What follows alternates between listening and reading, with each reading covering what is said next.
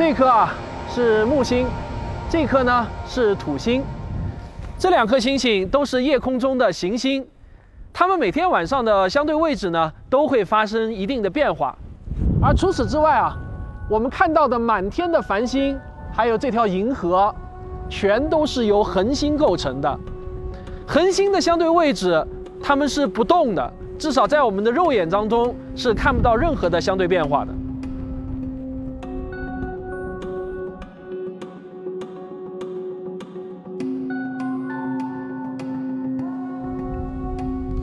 每当我们仰望星空，看着满天的繁星，我们都会看到这些星星啊在发生着闪烁。不过呢，这种闪烁啊，并不是由于星星的亮度本身在发生周期性的变化，这是由于我们的地球大气对星光产生了扰动。如果我们能像古代的观星者一样，每天晚上呢，我们都盯着这些星星看，我们很容易就会发现，行星的亮度啊，它是会发生周期性的变化的。这是因为啊。行星到地球的距离，其实呢是在产生周期性的变化，但是我们绝大多数人都不可能用肉眼看到恒星的亮度有任何的变化，除非呢，你像两百多年前的古德里克一样，拥有一双无与伦比的锐利双眼。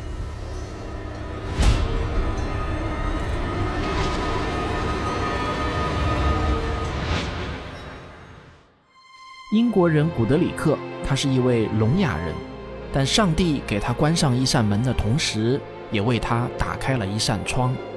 古德里克拥有一双超强的眼睛，他从小痴迷于观星。1782年，年仅18岁的他就做出了一个重大的发现：古德里克仅凭一双肉眼，不借助任何望远镜和其他仪器。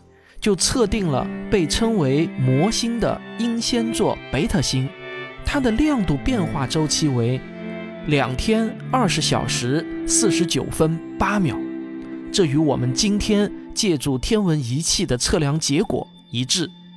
更重要的是，古德里克对这个现象提出了一个解释：实际上，英仙座贝塔星是由一亮一暗两颗恒星组成的双星系统。它们绕着共同的质心旋转，这才形成了周期性的明暗变化。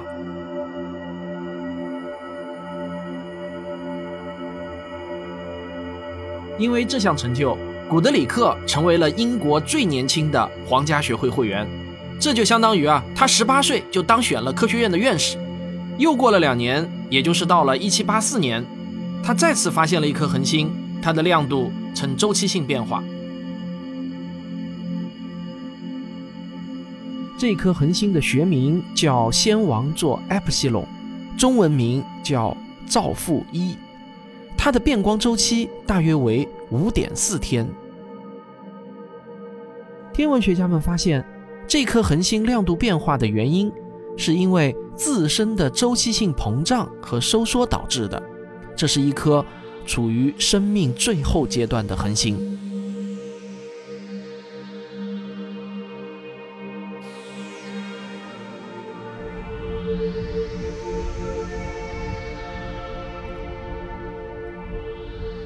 这种类型的恒星有一个正式的中文名称，叫做造父变星。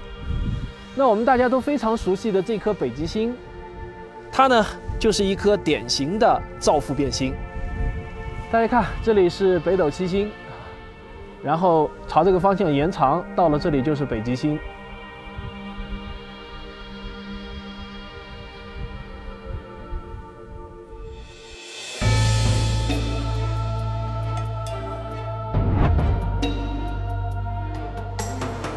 研究恒星的光变是一项非常有价值的天文观测活动。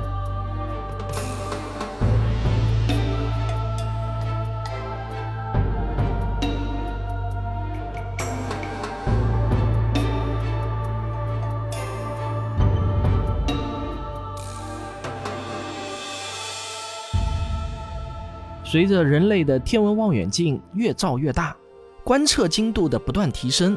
使得我们有能力发现另外一种类型的变光恒星。这种恒星的亮度变化是由于一种罕见的天文奇观形成的。这种天象被称为行星凌日。行星绕着它的母恒星公转，每当它经过它的母恒星表面的时候呢，恒星的亮度会被遮挡住一部分，于是这颗恒星就会发生周期性的亮度变化，这就被称为行星凌日现象。现在是北京时间二零二零年六月二十一日下午两点四十分左右。那么我在青藏高原的一个盐湖上，再过几分钟，就在我的头顶将会上演一次罕见的日环食天象。这是因为我们地球的卫星月亮遮挡住了我们的太阳，所以就产生了日食现象。让我们一起见证奇迹时刻。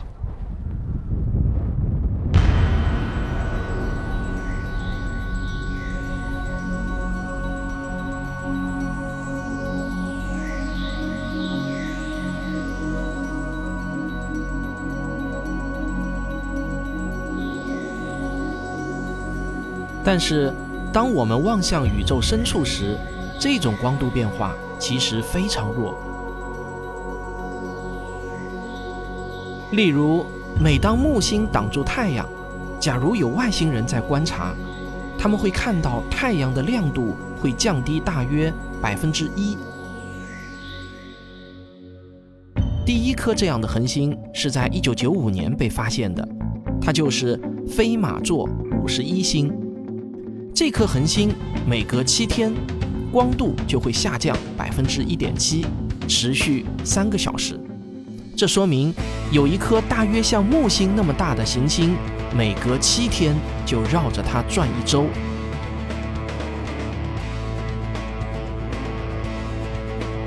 他的发现者马约尔因为这项成就获得了二零一九年的诺贝尔物理学奖。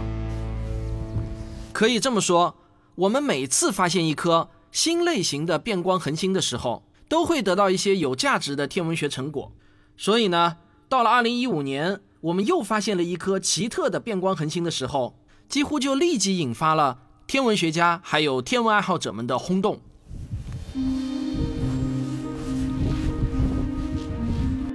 这颗恒星的编号是 KIC 八四六二八五二。它一直隐藏在开普勒太空望远镜已经观察过的二十多万颗恒星光变的数据中。这批数据在一个名为“行星猎手”的网站上被公布后，全世界的志愿者都来寻宝。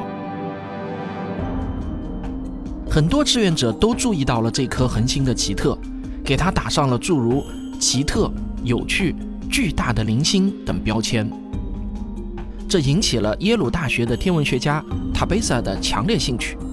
塔贝萨对这颗恒星进行了深入的研究，这一研究就让他倒吸一口凉气。这颗恒星不仅有趣，简直太奇葩了。This is truly remarkable。研究成果一公布，整个天文学圈子都轰动了。人们用塔贝萨的昵称把它命名为“塔比星”。二零零九年一月份。它的亮度持续减弱，一周后又逐渐恢复亮度。这种变化规律不太可能是被一颗标准的行星遮挡造成的，因为行星遮挡总是干净利落，亮度马上下降，然后又平稳地维持数小时，然后又迅速地恢复。如果把亮度的变化用曲线表示出来，这根曲线。是对称的，但塔比星就完全不同了。它的亮度下降与恢复阶段，从光变曲线上看是不对称的，这与已知的任何恒星光变理论都不相符。就是这一奇特的光变曲线引起了塔贝萨的强烈关注。到了二零一一年的三月份啊，出现了令所有的天文学家们都大跌眼镜的新情况。塔比星的亮度在一个星期之内居然降低了百分之十五之多，然后过了三天，它又恢复了正常。可能你肉眼看着觉得这个变化很小，实际上对于恒星来说，这已经是十分巨大的变化了。假如啊，这是由一颗行星的遮挡造成的，那么它与恒星的相对大小啊，就需要达到这么大。这就让所有的科学家们觉得行星遮挡的可能性实在是太低了。到了二零一三年的二月，塔比星再次挑战了天文学家们的想象力极限。这次的变化更加惊人，在光度曲线上出现了一连串的毛刺，有时候保持一两天，有时候则持续一周。这一连串的光度减弱现象，陆陆续续持续了一百天左右，下降幅度超过了百分之二十。毫无疑问，塔比星系啊，一定存在着某些非同寻常的情况。到目前为止呢，它奇特的变光曲线在开普勒望远镜的观测数据中是唯一的，可见啊，塔比星有多奇特。从历史数据中不难看出，塔比星的光度似乎每隔八百天左右就会出现一连串的大幅度变动，断断续续会持续很长一段时间。按照这个推算，二零一五年的四月又该出现一次变化。可惜那个时候开普勒望远镜刚好出现了故障，没有数据。如果这个规律准确，那么到二零一七年五月，塔比星又将开始一轮光度变化。果然，塔比星的光度变化如约而至。但奇怪的是呢，在二零一八年三月。塔比星也出现了一次短暂的光度下降，但2019年的光度变化却又姗姗来迟，一直到十月份，塔比星才再次出现明显的光度变化。一个巨大的谜团笼罩在所有天文学家的头上，到底是什么原因引起了塔比星奇特的变光曲线呢？从每两年多一次、大致有规律的大幅度的光度变化来看啊，一定是有什么东西周期性的遮挡住了塔比星。但是啊，这样东西肯定不是一个具有对称结构的天体。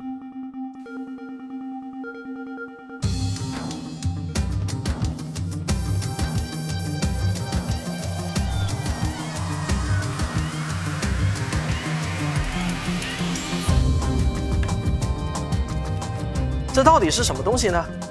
美国宾夕法尼亚州立大学的杰森·赖特等科学家就提出了一个猜想：这有没有可能是戴森球或者它的变体呢？当这个有点儿疯狂的猜想出现在科学家的正式论文中的时候啊，哎，瞬间就引爆了媒体。一条大新闻在2015年10月份被刷屏，科学家声称找到了外星文明存在的证据。这当然就是标题党新闻了。大众媒体啊，一贯就喜欢过度解读科学家的论文。那么，在科学家的论文当中，戴森球到底是什么？又为什么会迅速的引爆媒体呢？美国物理学家戴森在一九五九年提出，一个高度发达的外星文明，由于对能源的需求特别巨大，他们有可能会向太空中发射无数个环日太阳能采集器。甚至把整颗恒星给包裹起来，形成球状。戴森提出的这个概念就被称为戴森球。虽然听上去很不可思议，但细细想来，确实没有哪一条物理法则禁止这样的事情发生。一个文明对能量的需求那几乎是无限的，所以外星文明向他们的母恒星去寻求能量，这个从道理上来讲呢，我觉得是合乎逻辑的。